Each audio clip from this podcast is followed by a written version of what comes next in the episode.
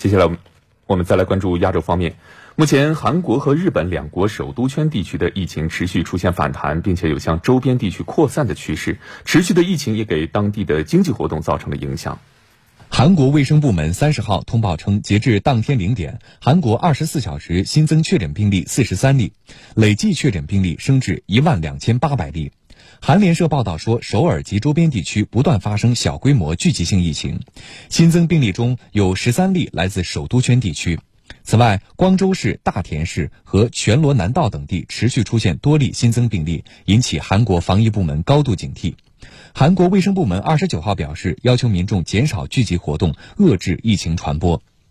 日本方面，东京都二十九号新增五十八例确诊病例，这也是当地连续第四天新增确诊病例超过五十例。此外，埼玉县、神奈川县等东京都周边地区新增病例数也有所上升，疫情出现扩散迹象。埼玉县政府方面呼吁民众不要前往东京都的繁华地区，减少人际接触。日本内阁官房长官菅义伟二十九号在记者会上表示，要求感染风险较高地区的人员尽早接受检测，严格做好防护措施。